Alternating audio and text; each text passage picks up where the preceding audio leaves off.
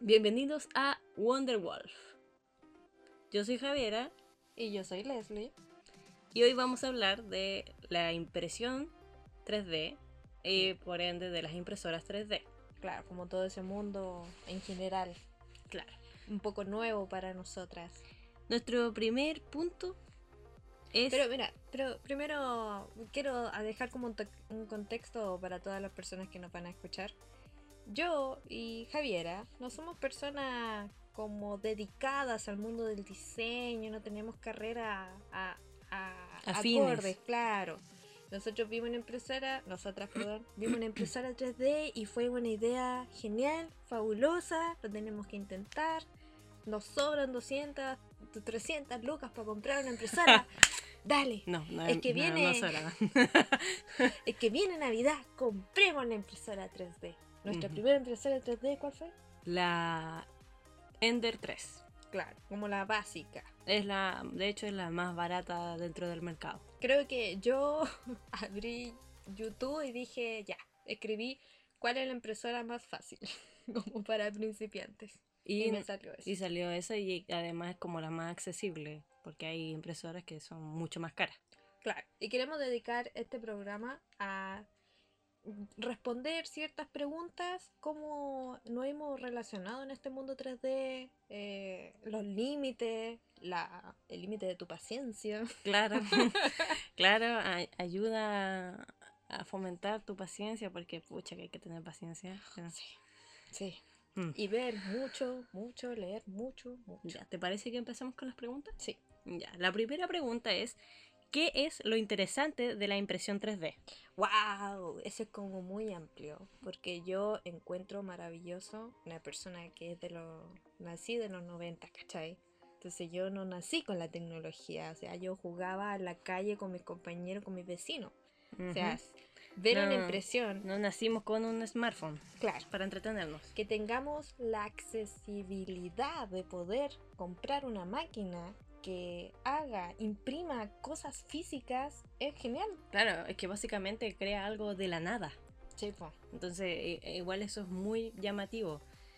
Creo que una de las cosas más interesantes de la impresión 3D es que tiene un espectro amplio en cuanto a uso. O sea, no es solamente que Mm. vas a imprimir una figurita de adorno, puedes imprimir algo que realmente sirva. Así como lo ocupan ahora para las prótesis medicinales y para la... ¿Cómo se llama eso de los dientes? Las placas. Sí, claro, eso es súper interesante en el 3D donde no solo puede ser útil de un tema de plástico, algo estético, algo para de adorno, sino que sirve también para porcelana, Ujú. hay de resina, o sea, También, una- Claro, incluso puedes eh, imprimir repuestos para autos, así de amplio es. Habían personas que sus proyectos de ingeniería son como la, para las personas que les faltan manos, ¿cachai? Eso es una cuestión muy útil. Ya, entonces, eh, pasemos a la siguiente pregunta, que es, ¿hay futuro en la impresión 3D? Sí, por supuesto.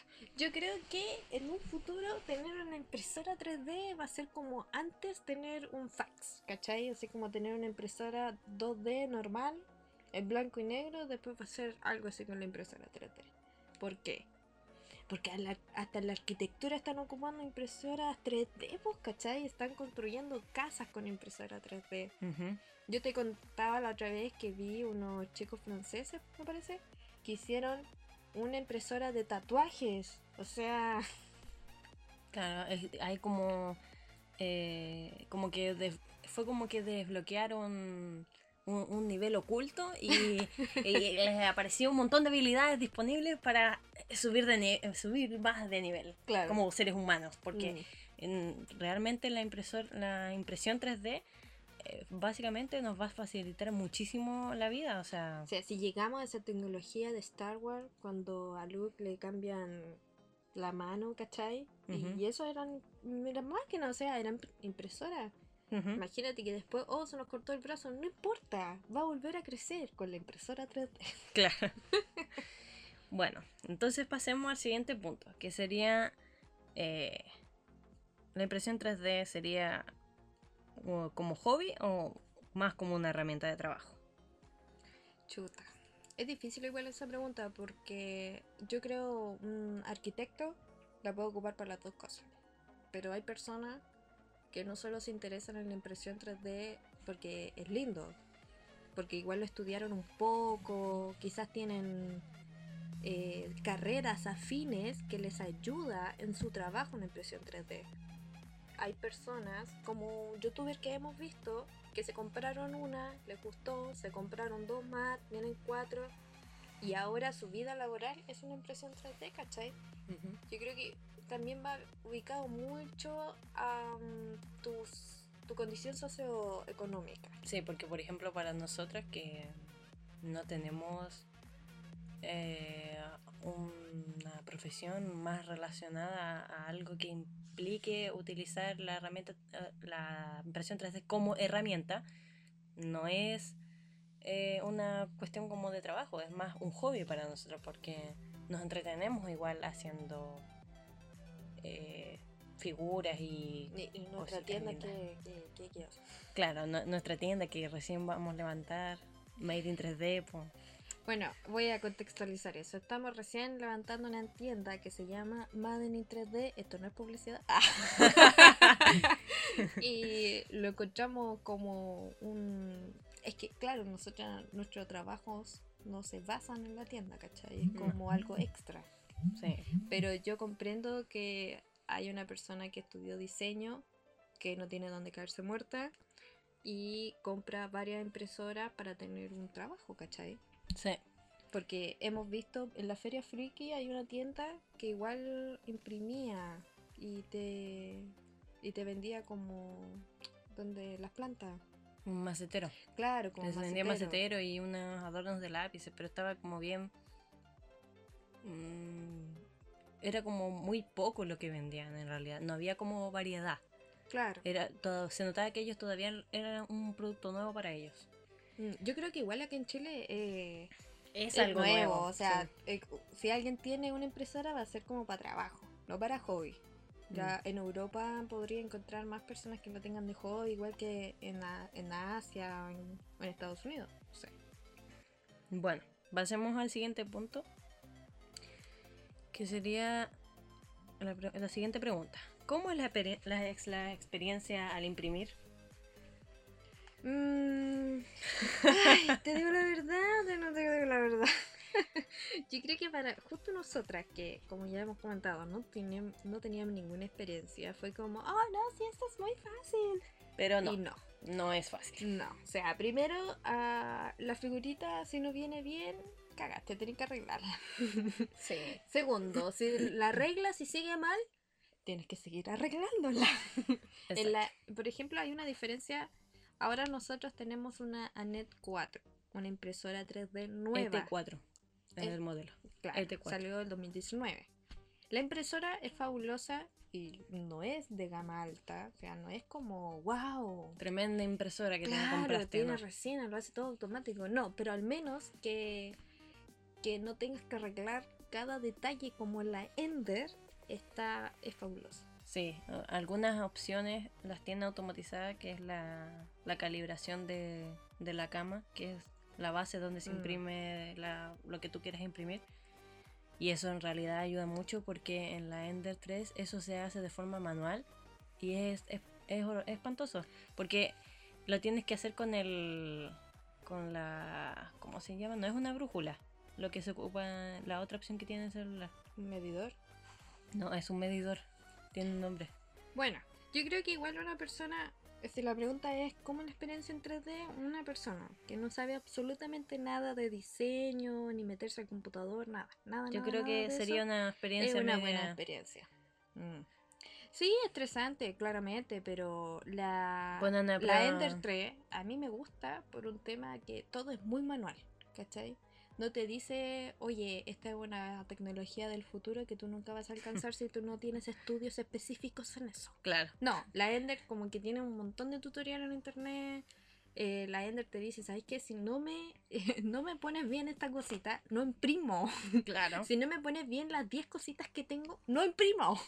En, en el fondo igual tiene como una parte bien mecánica que así eh, mm, tampoco es como una cuestión muy difícil.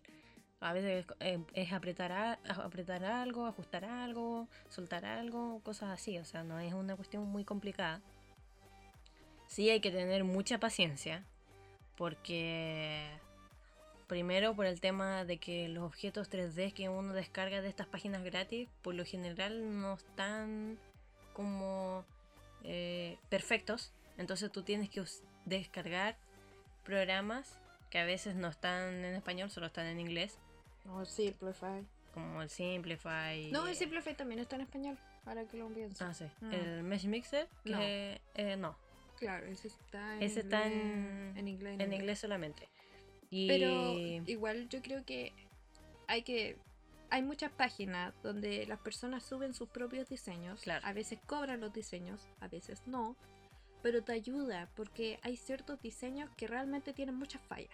Entonces tú tienes que empezar a arreglar el diseño, colocar los ángulos que te gustan, el color del filamento que quieres, las ¿cachai? medidas. E- Exacto, entonces tú vas aprendiendo ahora que tenemos la Net 4, es una cuestión de ya, imprimamos, imprimamos, imprimamos. Claro, igual es como que una vez que uno le agarra el truco, ya no es tan difícil arreglar los objetos 3D, por ejemplo, para que se impriman, para tirarlos a- directo a la impresora.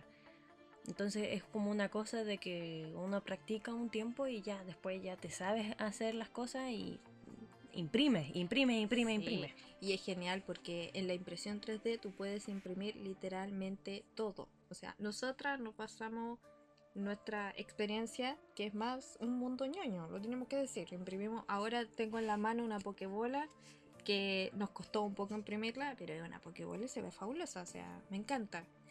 Ya imprimir cosas que, unas figuritas que tú pagas 100 lucas, bueno, te podía imprimir la figura, ¿cachai? Entonces Sí, pagáis 14 euros 14 dólares y tenía una, una figura para poder entretenerte y pintarla. Después quizás hasta la puedes vender. Ujú. Es una experiencia que yo igual se la recomendaría a una persona ñoña sobre todo. Que, ¿Te gusta pintar? ¿Te gusta armar cosas? Cómprate una impresora 3D. Sí, porque es una buena inversión. Obviamente, igual hay que dedicarle tiempo como a cualquier hobby, porque aunque sea un hobby, eh, requiere más tiempo. Por el tema de que ha- hay que arreglar las piezas 3D, hay que a veces calibrar la impresora dependiendo del modelo de la impresora. Y obviamente si no partes con un modelo de impresora como caro, eh, vas a tener que estar pendiente de la impresora y sus calibraciones. Porque Sí, yo igual recomendaría a todo, todo el mundo impresoras muy básicas como la Ender. Sí, de- porque sí, así uno porque- aprende de todo al tiro y después no te pilla desprevenido comprar un modelo mejor o con más eh, prestaciones, porque Sí. eso pasa, que al final si te vas por, una, por un modelo muy caro, puede que te salga el tiro por la culata porque no vas a entender bien cómo es la mecánica de la impresión 3D, eh, cómo funciona en sí la máquina, Claro. porque eso Mm. es, aprender cómo Sí, funciona la máquina en sí. Por ejemplo, el extrusor, nosotros tuvimos un montón de problemas en el extrusor con la Ender. Ahora la Ender no está funcionando actualmente porque tenemos que comprar unas piezas y con el tema de la pandemia y todo lo que ha estado pasando, no podemos comprarla. Eh, pero el extrusor, tú tienes que fijarte que tenga un, tubito adentro porque si imprimes con pla, o sea, con plástico, eh, la temperatura del extrusor va haciendo que el plástico quemado se quede ahí. Y después te tapa la impresora. Y Claro. tú tienes que ir averiguando cómo destaparlo, cómo limpiarlo. O sea, hay harta entretención en eso. Sí, ahí uno eh, va descubriendo como ciertos trucos que después son útiles, porque uno no nace sabiendo, y menos en un, en, en un tema así como las impresoras 3D que son como algo nuevo todavía. Sí. Entonces, igual la experiencia eh, de aprendizaje ha sido bien entretenida porque después uno siente cierta satisfacción cuando tú dices, ah, ya, ya sé por qué pasa esto. Ah, debe ser tal cosa. Claro, como Con- que vas directo al problema. Claro, ya no tienes tanto drama para imprimir alguna cosa. Mm. ¿Pasamos a la siguiente pregunta? Sí. La siguiente pregunta es un poco mediática. ¿Pornografía en 3D? Tengo tengo voy a voy a contar algo. Nosotros tenemos una amiga, nosotros tenemos un amigo, perdón. Le decimos estimado. que quizás después va a escuchar esto. que él nos dijo, "Uy, qué buena la compra." Y ahora van a imprimir dildos. Claro. Y nosotros, ¿qué onda, estimado? ¿Qué Ni pasa en siquiera, tu cabeza? claro, ni siquiera se nos había pasado por la mente y él ya nos está proponiendo imprimir dildos. ¿Qué onda, estimada? Eres- Pero después yo llegué a la casa, un un poco ebria, tengo que decirlo. Y claro, pues, o sea, como más de 3.000 resultados de dildo. Exacto, así, para todos los gustos, todos los tamaños. Es perfecto porque yo ya no tengo que esperar una caja gigante que diga dildo XXL negro. no, ahora lo puedo imprimir en la comodidad de mi hogar. Sí. Pero eh, no solamente hay dildos para imprimir, también hay figuras pornográficas. Ay, sí. una vez, una vez me puse a buscar eh, Algo de Star Wars. algo de Star Wars Mm, y me apareció un Darth Vader con tetas. Sí. Era una figura de Darth Vader con tetas. Perfectamente hecho. O sea, hay muchas figuras de pornografía. Claro. O sea, si te da vergüenza traerlas del extranjero, cómprate una impresora y. Y la imprime, sí. Sí, porque. Porque fue. Ay, ese dildo de, de dragón, qué asco. Sí. Dildo de tantas cosas. Sí, pues de todas las formas, literal. Para todas las formas y los gustos. Y de hecho, estaba pensando que incluso te sirve para hacerle una broma a alguno de tus amigos. pues. Sí, Le es imprimes cierto. un, un dildo así de esos que parecen sacados de algún hentai. Claro. Así. Ah, y además hay filamentos que después no quedan duros, pues, sino que quedan como goma. Que Mm. realmente eh, Sí, se puede ahora que Asia está cayendo, traen imprimir dildo no sería una mala idea. Oh, miren, tenemos un nuevo negocio. Como Disney Shop 3D. claro, claro. Pero mm, la experiencia en general que he tenido con la impresora eh, me gusta. Me gusta hasta ahora porque es un... te- nosotros jugamos muchos juegos de mesa. Y ahora tenemos unos tiradados. Lo cual hoy día estábamos jugando Monopoly. Sí, en serio estábamos jugando Monopoly con mi hermano menor. Efectos de la cuarentena. Claro. Y fue ideal. O sea, tirar los dados en un lugar específico con el tiradado fue eh, más ordenado. Me gustó porque era más rápido, ¿cachai? Entonces igual mejora la experiencia en el juego de mesas. Quizás las personas que nos están escuchando no juegan juegos de mesa, pero sirve para muchas cosas. Por ejemplo, me imprimí una cuestioncita para poder dejar mi teléfono donde yo quisiera, ya que estoy escribiendo en el computador, pero me gusta ver videos en YouTube y me gusta verlo en el mi celular. Y funciona. O sea, no gasté plata, solo lo imprimí. También eh, imprimimos uno para portacartas, se llama. Sí. y me equivoqué en la medida. y en una se equivocó en la medida y no cabe ninguna carta. O sea, probé con un con una carta de Pero- mito y leyenda, no cabía. Después probé con un naipe inglés normal y tampoco cabía. Claro, Y ahí fue como- averiguamos que todos mm. tienen la misma medida. Y nosotros, oh, mira. claro. Aprendes algo nuevo todos los días. Sí, tiene una Pero sirve para dejar las pelotas. eh, las pelotas de básquetbol, una de rugby, esos tipos de pelotas, por si acaso. Sirvió para sujetar algo al menos. Sirvió para algo. Claro. No, yo creo que, eh, no sé, como ahora estamos imprimiendo un juego de ajedrez, lo cual está quedando muy bonito. Y eso no lo vamos a tener que tener que comprar, ¿cachai? Por ejemplo, hemos conocido muchas personas que tienen este gusto de las figuritas cabezonas. Los Funko. Claro, el Funko, nosotros imprimimos el Funko. Claro. Entonces, no sé, lo encuentro, es como armar un rompecabezas, la impresión 3D. Tú tienes que diseñar, imprimir, como analizar. Además las impresiones, ah, eso nos faltaba, tienen un pre, un post procesado. Sí. Entonces, el post procesado de las impresiones es súper divertido. Al menos a mí es súper divertido porque pues tienes que, que li- pintarlas, las tienes que lijar. Lim- eh, quitarle los soportes.